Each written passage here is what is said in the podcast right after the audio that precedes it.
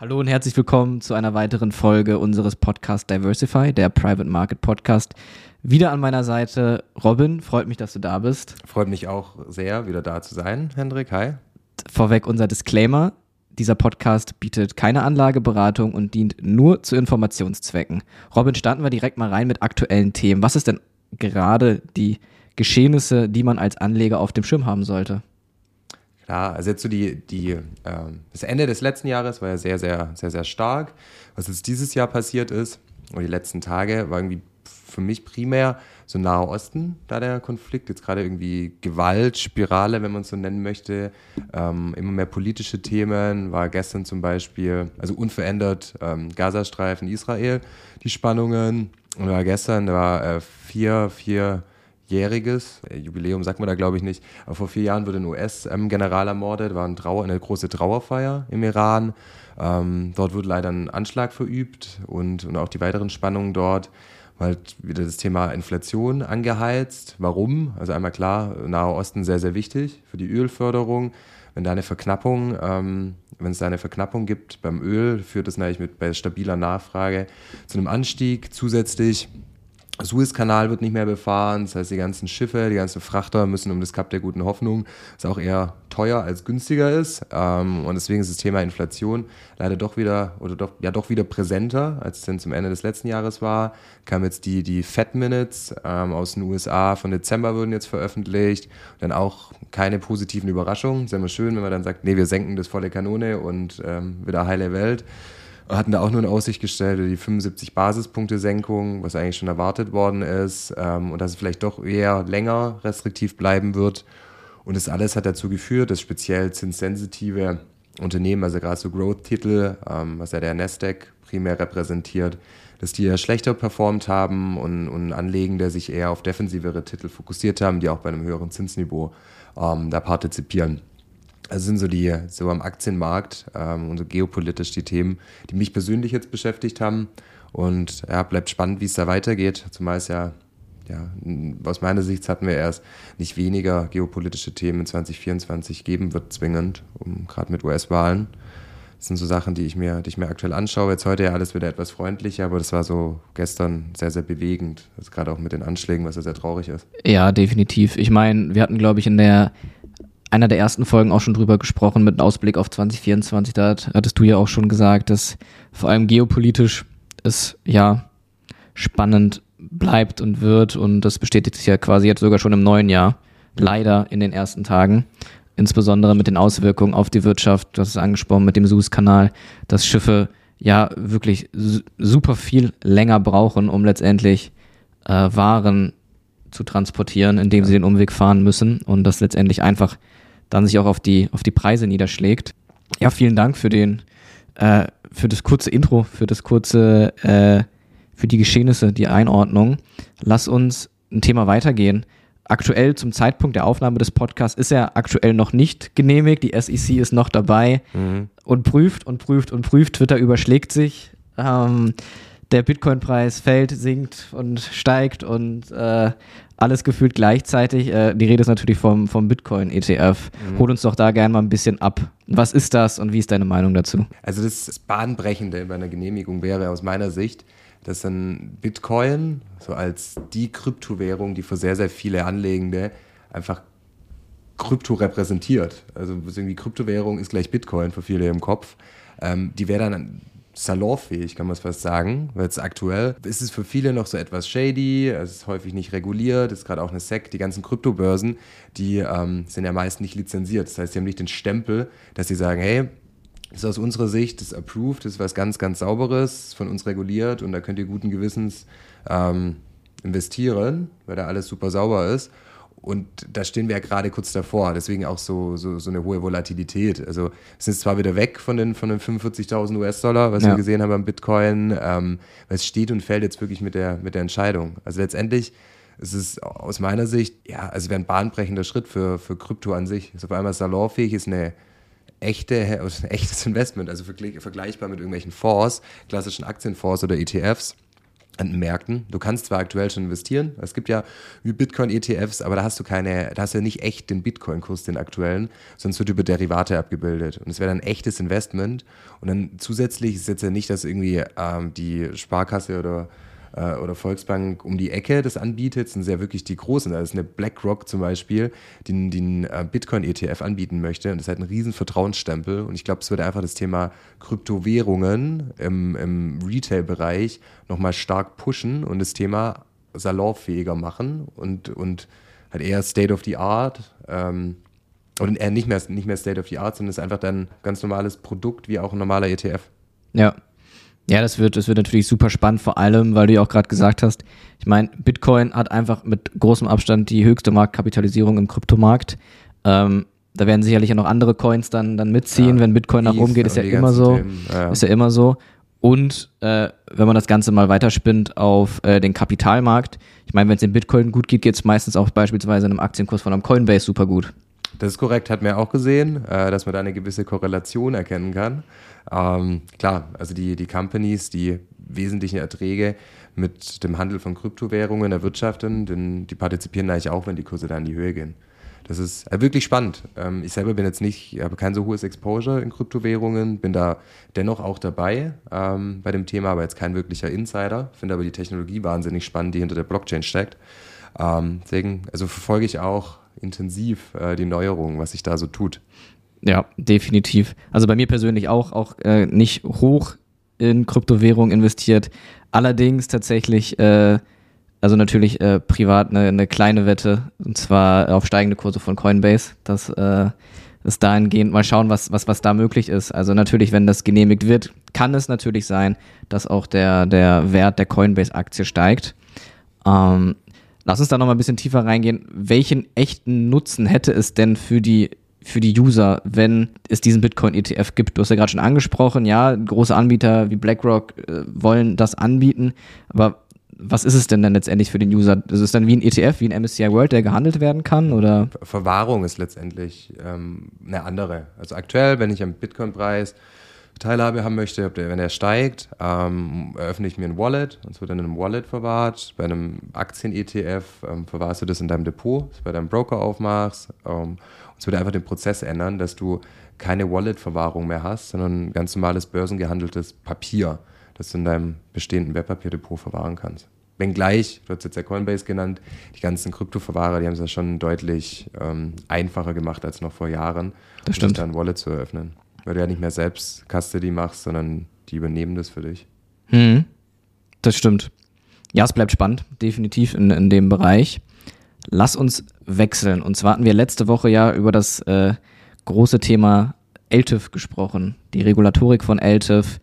Ganz kurz nochmal als Zusammenfassung, also die LTIF 2 Regulierung ist ja eine Regulatorik, die jetzt zum 10. Januar in Kraft getreten ist, ähm, die es ermöglicht für ja, Privatanleger, Kleinanlegende äh, ab einem Euro, in, theoretisch. theoretisch ab einem Euro, in äh, alternative Assetklassen zu investieren.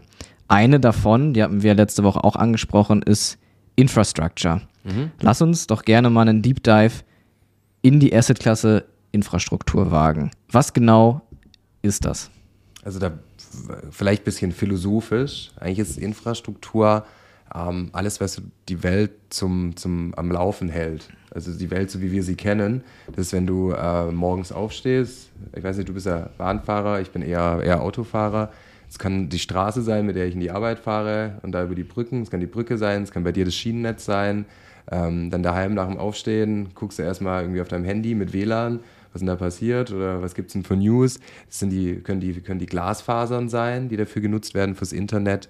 Und zum Beispiel auch nochmal Internet oder wie geht, wie geht dein Strom? Es kann auch irgendwie das Windkraftwerk sein ähm, oder das, das, der Solarpark sein, der dafür sorgt, dass Energie zu dir transportiert werden kann, Energie entsteht. Das heißt eigentlich alles, Infrastruktur ist eigentlich alles, was für die, für die, so die, die Rahmendaten ähm, ja. oder so die, so die Basics eigentlich, dass die Welt so funktioniert, wie wir sie kennen. So ein bisschen, ein bisschen philosophisch gesprochen. Das heißt, es fängt an, so, wenn man es ein bisschen in, in, Sektoren packen möchte, es hat alles rund um Energie, also in Windparks, in Solarparks, es sind Themen wie Transport, also Schienennetze, irgendwie Bahnstationen, Straßen, ähm, Brücken, dann auch so Themen wie äh, Serverräume, Glasfaserausbau Und das alles versteckt sich hinter dem Thema Infrastruktur. Ich finde den, ich finde den philosophischen Ansatz super gut. Man hat ja oder beziehungsweise sehr viele haben sich ja daran bedient, als, als Aktien so vor ein paar Jahren Ma Mainstream geworden sind. Ey, guck mal in deine Wohnung, was du alles für Unternehmen quasi zu Hause hast, sei es ein Procter Gamble, sei es irgendwelche anderen Unternehmen, die einfach an der Börse sind. Aber man kann es ja in dem Sinne so sehen, die Infrastruktur, wie du es gerade gesagt hast, bildet die Basis, wo dann auch einfach die Unternehmen aus dem Kapitalmarkt einfach agieren können. Also genau, wenn du sagst mit die, die Infrastruktur, deswegen nennt man es ja, auch so, dass, ja. dass quasi die Welt funktioniert, so wie wir sie kennen. Und das macht für mich eine sehr, sehr, sehr, sehr spannende Anlageklasse. Also jetzt gerade neben, neben Aktieninvestments oder auch Firmeninvestments in nicht börsennotierte Unternehmen von, von Private Equity finde ich Infrastruktur extrem spannend, weil das sind einfach Dinge, die man braucht, also die so die Bevölkerung braucht, dass die Welt funktioniert. Und es gibt auch Grundbedürfnisse sozusagen. Genau, genau. Und jetzt mit Blick auf, und auch so strategische Themen. Es ist ja auch strategisch zu sagen, ich möchte den Glasfaserausbau fördern oder ich möchte die öffentlichen, also den öffentlichen Nahverkehr verbessern. Ähm, bei uns ist ja ein ganz anderes Niveau, ganz andere Themen, wo wir jetzt schon stehen, zum Beispiel in Deutschland. Aber dann hast du ja auch noch Entwicklungsländer, ähm, da hast du kein ausgebautes Schienennetz, da hast du, da hast du irgendwie auch kaum Straßen. Und das ist so spannend, also ein spannendes Thema aus meiner Sicht. Und ist auch vom Charakter her anders als ein Investment in eine Firma. Äh, geh doch mal gern auch darauf ein, wenn man das jetzt abgrenzt nochmal, also nochmal auch für die Zuhörerinnen und Zuhörer, Infrastruktur ist kein Kapitalmarktinvestment oder was man tätigen dann kann, wenn man in Infrastruktur investieren möchte, sondern Private Market. Mhm. Was, was wir ja auch gelernt haben, meistens eher eine geringere Korrelation zum Kapitalmarkt Korrekt. hat. Genau, genau. Also es ist ein äh, guter Punkt. Es ähnlich wie jetzt auch Private Equity Investment zum Beispiel, hast du bei Infrastrukturinvestments eine recht geringe Korrelation, also eine unterschiedliche Wertentwicklung, andersrum gesagt, im Vergleich zu den Kapitalmärkten. Das heißt, es ist da eher, eher entkoppelt und meist auch äh, relativ stabil. Also von den, von den Cashflow-Profilen. Du hast eine Inflationssicherungsaspekte, ähm, einfach weil die Verträge häufig so geschlossen sind, dass wenn du eine hohe Inflation hast, bei deinen Solarparks, das sind auch das der, der Strompreis irgendwie. Sorry, wenn ich da nochmal rein, kannst du das mit der Inflation nochmal kurz ein bisschen im Detail nochmal erklären, warum also wieder die Verträge geschlossen werden, was du da mhm. meinst? Also du hast zum Beispiel keine festen Abnahmepreise irgendwie von deinem Strom, du hast zwar langfristige Verträge oder du hast äh, irgendwie Nutzungsgebühren von Straßen und die sind dann gekoppelt an äh, eine Inflation, also Verbraucherpreisindex, als Beispiel jetzt in Deutschland, VPI gekoppelt, mhm. ähm, Verbraucherpreisindex gekoppelt und wenn dann die Inflation steigt, dann steigt auch der Preis, wie du deine, deinen Strom verkaufst als Beispiel oder wie du ähm, oder wie die Miete für die Straße als Beispiel ähm, ausfallen wird. Und das macht es für mich sehr, sehr, sehr, sehr spannend. Und einfach auch, weil die Abnehmer andere sind. Es sind halt Bund und Länder. Es ist, ähm, Bund und Länder wird verabschiedet, wir bauen jetzt ein Glasfasernetz. Dann ist es wenig zyklisch, wenn jetzt am Aktienmarkt Zinsen steigen, äh, baust du trotzdem das Glasfasernetz. Und genau. die Aktienmärkte, Bereich haben wir gelernt, jetzt, letztes Jahr, äh, hohes Zinsniveau ist nicht so ideal, also nicht so idealer Nährboden für viele Branchen. Ähm, dann sieht ein Aktienmarkt eher schwächer aus, aber da sind Infrastrukturinvestments in gewisser Weise entkoppelt, was, was unter Beimischung von dieser Assetklasse zu mehr Stabilität im Portfolio-Kontext führen kann. Lass uns dann noch direkt, ich meine, wir haben es so ein bisschen ange, angeteased in der, in der letzten Woche bereits, immer mal wieder fallen lassen. Ähm, also es wird voraussichtlich in wenigen Tagen, Wochen, sagen wir mal bald, auf unserer bald Pla ist immer gut. bald ist immer sehr gut, äh, so ein Fund, ein Fonds äh, auf der Now-Plattform geben. Ja.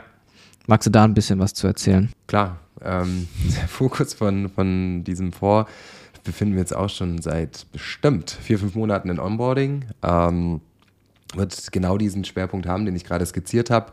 Also sie gehen in den Bereich äh, Transportation, ähm, im Bereich Energy, im Bereich Communication.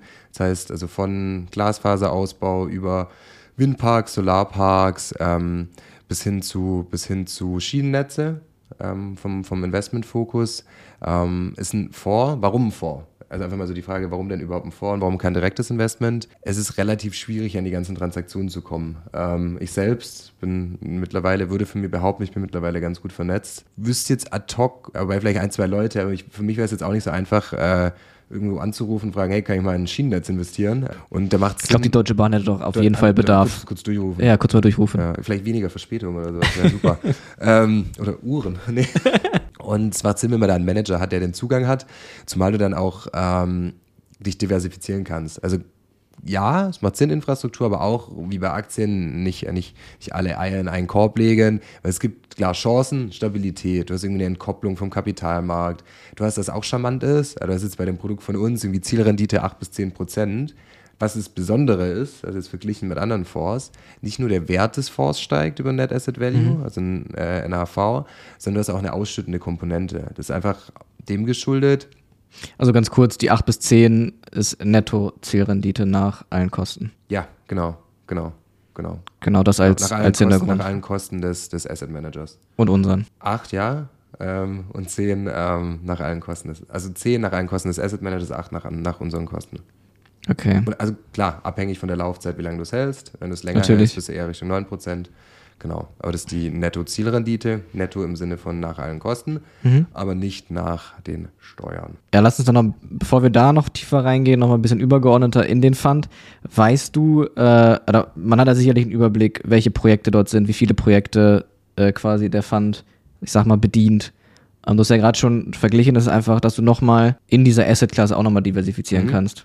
Ja, die Idee ist, immer mehrere Dutzend an Investments zu tätigen, dass du diversifiziert bist. Da wollte ich gerade, wollte ich gerade auch drauf eingehen, ähm, weil du hast nicht nur die Chancen, ähm, also einmal, du hast eine ganz ordentliche Rendite zwischen 8 und 10 Prozent netto.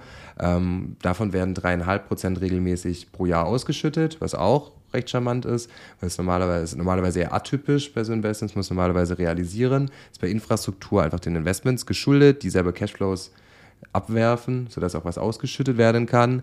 Ähm, aber auf der anderen Seite, klar, Risiken.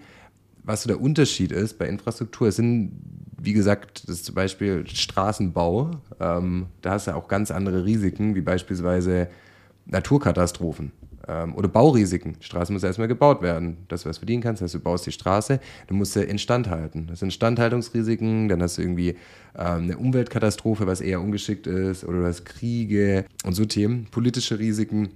Es sind einfach andere Risiken, die man bei dieser Asset-Klasse nicht außer Acht lassen sollte. Ähm, deswegen ist mir auch wichtig, dass wir die jetzt hier noch aufzeigen. Weil es gibt ja immer, immer zwei Seiten, aber pro ähm, geringe Korrelation Kapitalmarkt, relativ stabil, plus Ausschüttung, aber halt auch andere Risiken, die du jetzt bei klassischen Aktieninvestments nicht kennst. Vielleicht hat das Unternehmen selbst, in das du investierst, ähnliche Risiken, aber jetzt nicht die, die Asset-Klasse an sich. Genau. Ja, spannend. Und, ah, und äh, Liquidität. ist natürlich auch noch ein Thema. Ähm, das meist illiquide ähm, oder semi-liquide. Wenn, gerade wenn man sehr, sehr früh so in der Entstehung von einem Fonds dabei ist, was ich gerade skizziert hatte mit dem Straßenbau, finde ich irgendwie recht Ja. plakativ, Ja. dann muss die erstmal gebaut werden. Das heißt, du hast in der Regel so ein, selbst wenn es eine semi-liquide Struktur ist, äh, ein paar Jahre Lock-up. Das heißt, dass du am Anfang nicht rauskommst, sind jetzt keine sieben, acht, neun, zehn Jahre, aber dass du mal zwei, drei Jahre ähm, nicht raus kannst und dann wieder alle drei Monate verkaufen kannst. Das sind so die ja, Eigenheiten von solchen Investments. Mhm. Und jetzt speziell bei unserem Fonds ist das ja nicht der Fall. Da kann man ja deutlich, also das äh, Semi-Liquide, da kann man ja in dem Sinne eher raus als jährlich. Grundsätzlich schon, ähm, aber in der Investitionsphase hast du auch eine Lock-up-Phase, also bei der aufgesetzt wird. Von drei Jahren. Ja, spannend. Dann lass uns doch mal abschließend zu der Asset-Klasse Infrastruktur nochmal äh, Private Equity mit ins Boot holen. Für alle Anlegende, die jetzt zum ersten Mal ja von dem ganzen Themenkomplex Private Market hören. Private Equity gibt's ja bereits auf unserer Plattform. Magst du das beides einfach nochmal gegeneinander stellen? Klar. Also jetzt Private Equity und Infrastrukturinvestments ähm, zählen zu den Private Market und Alternative Investments. Ähm, der große Unterschied von diesen beiden Investments zu zum Beispiel der Börse ist, dass die Börse oder börsengehandelte Produkte am Public Market sind. Das heißt, die kann man einfach über eine Börse kaufen, gibt laufend Preise. Und gerade diese, diese Private Market Investments, wo Infrastruktur und Private Equity dazu zählen, die waren bisher sehr, sehr schwierig, zugänglich, also gerade für, für Kleinanleger. Und das verändert sich. Also gerade jetzt, so wie du es gesagt hattest, ähm, vor zwei Tagen ähm, jetzt LTIF 2.0 in Kraft getreten. Die Asset Manager versuchen aktiv solche Strukturen auch wieder auch retailfähiger zu machen. Dann gibt es Anbieter wie, wie jetzt uns, ähm, die eine Plattform entwickelt haben, die ausgelegt ist hierfür, um so Produkte anzubieten, die zu erklären. Das ist einfach so der große Unterschied. Das eine war eher unbekannt, eher nischig und eher so den institutionellen, professionellen Anlegern vorbehalten und Public Market ist es, was man so kennt. Also der Aktien-ETF, die, die Aktie an sich und die klassischen Investments. Und vielleicht, vielleicht bald der, der Bitcoin-ETF. Wir, wir werden sehen, wir werden sehen. Das, das bleibt sehr spannend. Ja, vielen Dank für die, für die Zusammenfassung.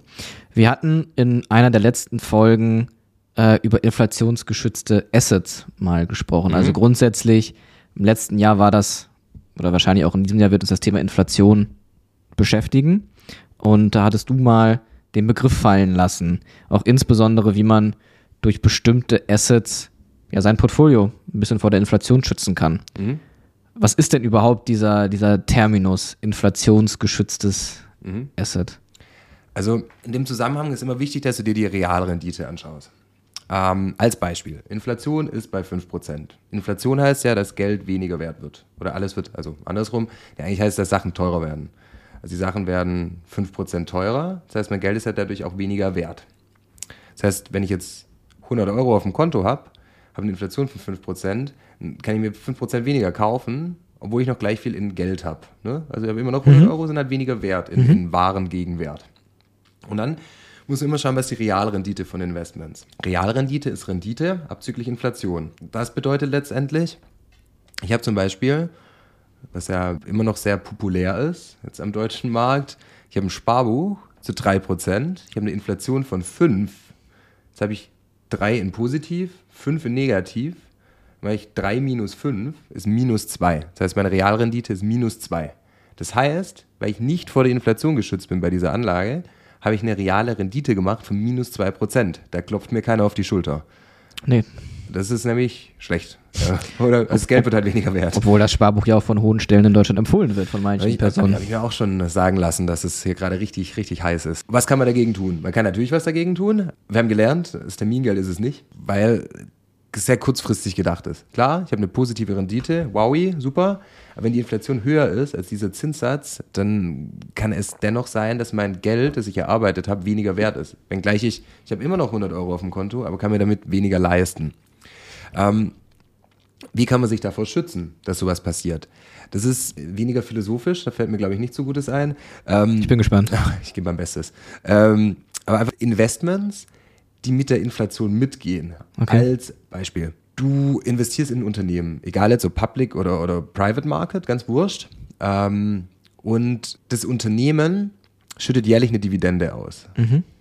Ich hoffe, ich kriege das hin, dass das auch verständlich ist, das zu erklären. Wenn nicht, hake ich ein. Ja, bitte. Das schüttet jährlich eine Dividende aus von 10 Euro.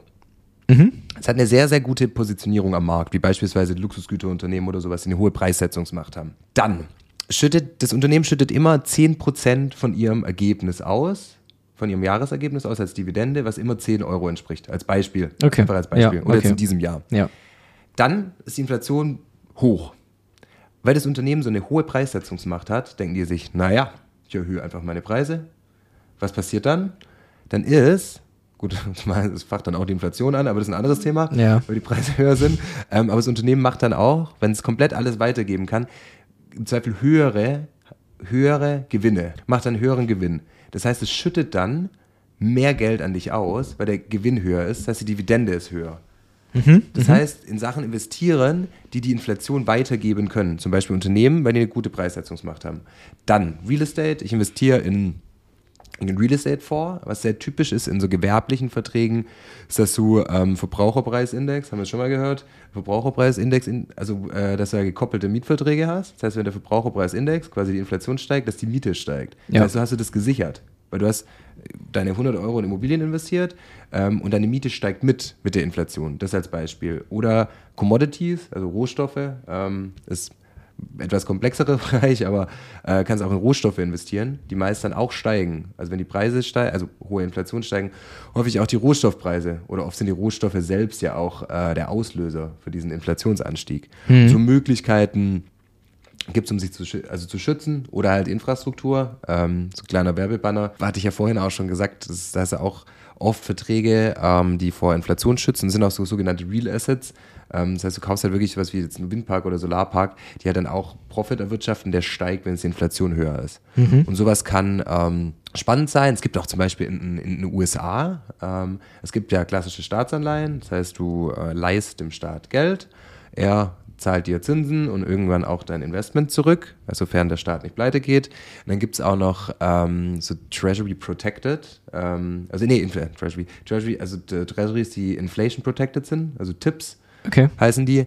Ähm, und das heißt, du kriegst eine Ausgleichszahlung. Das heißt, es wird gehatcht. Von der Staatsanleihe. Ja, genau. Das ist eine Staatsanleihe, die inflationsgesichert ist. Das heißt, äh, wenn die Inflation höher ist, dann hat das keinen Impact auf dich, weil dann steigt auch deine Zahlung. Sowas ist spannend und so könnte man sich oder kann man sich vor, vor Inflation schützen. Was du aber bedenken musst, der Großteil, den ich jetzt aufgezählt habe, zum einen mal Rohstoffe, Trading ist anspruchsvoll, Ja. ähm, das heißt, es ist ein bisschen, also es ist risky, volatil und es ist eigentlich auch von makroökonomischen Themen brutal abhängig. Ähm, das hatte ich ja aufgezählt. Und die anderen Sachen, du bist meist illiquide. Das ist gerade Real Estate, ähm, sehr, eine sehr beliebte Assetklasse, in Form von Eigentumswohnung, ähm, ist gerade in, in, in Deutschland, bist sehr illiquide, jetzt aber auch bei, bei ähm, Wobei auch sehr schwierig aktuell. Brauchst halt ein hohes Eigenkapital, um dir eine Voll. Eigentumswohnung leisten zu können im aktuellen Zinsumfeld, ne? Voll, voll. Ja, brauchst ja mehr Eigenkapital, ist auch teuer. Also äh, gerade mit Zinsen, wenn dich jetzt einloggst, ist es, ist es ja, recht, recht expensive.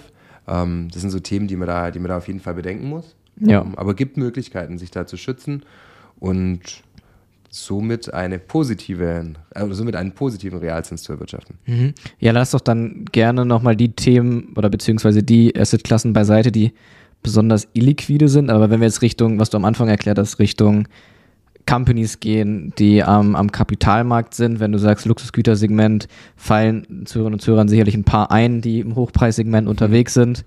Ähm, kannst du das nochmal ein bisschen genauer erklären? Funktioniert das nur durch be- beispielsweise durch Dividenden oder auch durch die Kursgewinne, dass du sozusagen da die Inflation sozusagen mit ausgleichen kannst, beziehungsweise über der Inflation sein das kannst? hast du auch. Also du hast auch, einen- auch einen gewissen Inflationsschutz durch Aktieninvestments, klar. Hast du auch. Also der Aktienmarkt ist an sich auch äh, eine gute Möglichkeit, um sich davor zu schützen. Mhm. Das heißt, das Schlechteste ist eigentlich, es aufs Konto, es aufs Konto zu legen und ein Festgeld zu machen, aber es ist immer, also zusätzlich immer eine Frage von der Risikoneigung. Manche, du hast natürlich auch, äh, da ist immer Volatilität am Markt. Natürlich. Durchschnittlich am Kapitalmarkt 7, 8 Prozent positive Volatilität, das heißt der durchschnittliche Anstieg, wenn du global investiert bist pro Jahr, aber kannst auch in die andere Richtung haben. Und wenn du jetzt sagst, ich habe das Geld verplant, weil ich mir jetzt, habe das Eigenkapital gespart für die Eigentumswohnung, dann ähm, wäre es nicht zu empfehlen, zu sagen, ich, ich setze es jetzt alles auf Aktien. Aber wenn du langfristig orientiert bist und das Kapital kurzfristig nicht brauchst, wenn gleich liquide ist am Kapitalmarkt, ähm, macht Sinn. Also das ist auch eine Möglichkeit, weil die Unternehmen sich ja agil bewegen. Das heißt, sie sehen irgendwie einen Inflationsanstieg, was tut sich am Markt Ja. und äh, die gehen da ja mit. Du hast ein aktives Management ähm, und sowas schützt dich auch in gewisser Weise vor einer, vor einer hohen Inflation und vor einer Geldentwertung. Das heißt, Aktien ist auch ein spannendes Instrument.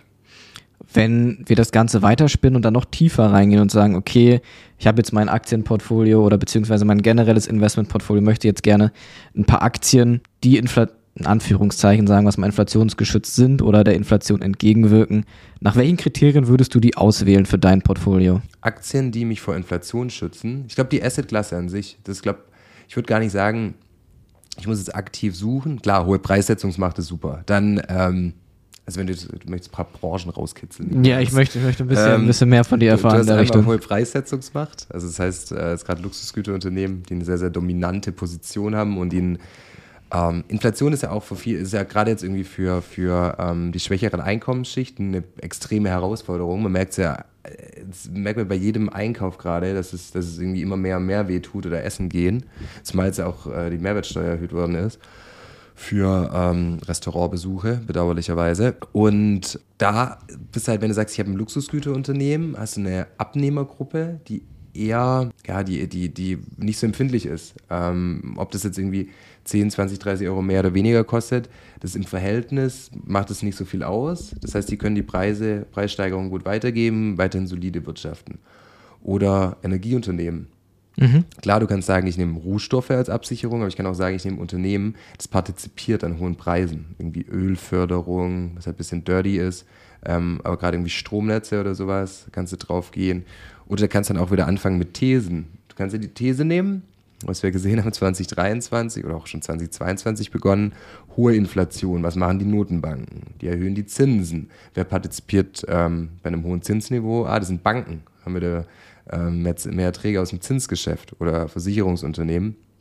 Auf sowas kann man da Wert legen. Mhm. Aber nichtsdestotrotz ist es für die Performance ist es Stockpicking an sich ja gar nicht so wichtig. Es geht ja eher darum zu sagen, ich entscheide mich bewusst für einen Sektor und die Entscheidung ist viel, viel oder nicht für einen Sektor, für eine Assetklasse und die Entscheidung ist viel, viel wichtiger, weil ob ich jetzt äh, die fünf Top-Performer, was, was sehr unwahrscheinlich ist, aber es ist die Assetklasse an sich macht die Hauptperformance. Weil die, die, die Entscheidung zu sagen, ich gehe jetzt raus aus einem, aus einem Festgeld und rein in den Aktienmarkt, das ist eigentlich die, der wesentliche Treiber. Ob ich dann sage, ich habe einen ETF als Beispiel auf Luxusgüter ja. oder einen breiten ETF, klar kann einen Unterschied machen, aber auf lange Sicht ist es eher so, dass du dich bewusst für eine Aktien, für eine Assetklasse entscheidest, zum Beispiel Aktien, und dadurch deine Rendite bestimmt wird. Deswegen setzen ja auch Institutionelle bewusst auf verschiedene Assetklassen, dass du eine breite Diversifikation hast und setzt auch bewusst auf Assetklassen, die historisch gesehen, kein mhm. Indikator für die Zukunft, eine höhere Performance als der Aktienmarkt hatten oder halt auch in, in Zeiten, wo der Aktienmarkt nicht so performant ist, gute Renditen abwerfen. Jetzt irgendwie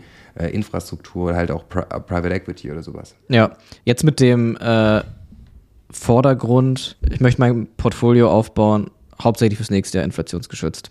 Dir stehen jetzt alle Assetklassen zur Verfügung, worüber wir gesprochen haben, sei es Private Market, Public Market.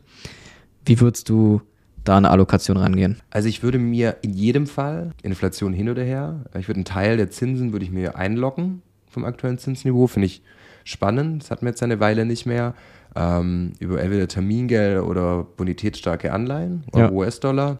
Ähm, aber jetzt auch nicht so viel, vielleicht 20, 30 Prozent, 20, sowas, 30, je nachdem auch nach den, also ich kenne die Umstände nicht, ich kenne es mal von mir. Ähm, dann würde ich bestimmt 40, aber würde ich wahrscheinlich zwischen 30 und 40 Prozent Kapitalmarkt machen. Ähm, paar Love Stocks, weil ich, also ich, ich kaufe primär Aktienanleihen. Ja. Ähm, das, wer hätte das gedacht? Wer hätte das bei gedacht? Dem Geschäftsmodell von Now. Ähm, paar Sachen über, also paar, einmal breit aufgestellt über ETFs, dann, dann ein bisschen stärker fokussiert auf die Titel, die ich gut finde, persönlich eine gute Meinung drüber mhm. habe über Aktienanleihen und die ich auch gerne hätte als Einzelinvestments. Ich hatte ich immer gesagt, nehme es auch gerne als Einstiegssteuerung. Genau. Ähm, und den Rest, so 30% Alternatives. Ähm, ich habe immer ein bisschen Goldbeimischung, nicht so viel, vielleicht 5%. Und den Rest ähm, bin ich Private Market, ähm, also Private Equity, Infrastruktur und Real Estate, aber auch gemanagte Lösungen. Das ist so meine Allokation, die ich habe. Und ich glaube, da ist man ganz gut diversifiziert und also nahezu für jedes Szenario ganz ordentlich aufgestellt. Mhm. Ja, super spannend. Super spannend. Und du? Und äh, bei mir ist ja tatsächlich, äh, bei mir ist ja sogar der, der, der Use Case von Now sogar noch ein bisschen, bisschen präsenter für mich. Waren ja die kompletten Anlageklassen erstmal vorher gar nichts davon gehört. Ähm, auch natürlich überhaupt nicht zugänglich hinsichtlich Private Equity, sei es Infrastruktur. Aber ich sehe es so ein bisschen ähnlich wie du. Ähm, also bei mir ist es eigentlich hauptsächlich äh, am, am Kapitalmarkt, das heißt aber vornehmlich auch ETFs, also relativ, relativ passiv unterwegs. Ähm, wobei jetzt tatsächlich auch ein bisschen mehr Richtung, Richtung Aktienanleihen passiert ist, um da die, die, ja, ich würde sagen, am Ende ist der, ist der Markt ja doch deutlicher gestiegen als eigentlich gedacht. Aber das war das Ziel damals, beziehungsweise an den Aktienanleihen, wo ich mit reingegangen bin, einfach den ja eher seitwärts tendierenden Markt auszunutzen, die hohen Zinsen mitzunehmen. Einfach, äh, ja, um die Zinsen sozusagen auszunutzen. Ähm, und dazu auch ein, ja, ich würde sagen, ein größerer Teil, ich würde sagen, es sind so 30, 40 Prozent in, in Private Market, sei es Private Equity. Mhm. Ich bin sehr, sehr, sehr gespannt jetzt auf die neue Asset-Klasse von uns, die wir, die wir anbieten. Da wird sicherlich auch was passieren in dem, in dem Bereich. Ähm, aber es ist so, es ist für mich so ein Mix aus äh, Kapitalmarkt und Private Market. Also Alternatives bin ich jetzt eher nicht wirklich unterwegs. Ähm, aber das ist so ein bisschen so, wie es, wie es bei mir verteilt ist. Sauber. Danke, das freut mich, das, äh, das von dir zu hören. Das ist ja unsere Kurations- oder kuratierten Anlagengesetz. Ja, definitiv. Klar, das, das, das liegt nah und das haben wir ja auch schon mehrfach betont, dass wir das, was ja, wir auf unserer Plattform anbieten, wir ja 100% dahinter stehen und auch, ich meine, selber mit unserem Privatvermögen sozusagen investieren und äh, diese Assets sozusagen auch für uns ansehen, dass sie ins eigene Portfolio passen. Klar, muss man auch dazu sagen, muss man natürlich immer schauen, wie jeder selber irgendwie, welches Risiko man eingehen möchte. Ähm, ich hatte ja vorhin gesagt, klar, irgendwie ein, zwei Spielereien sind dabei, bisschen Krypto, mal einen Optionsschein auf Coinbase, um zu schauen, was passiert.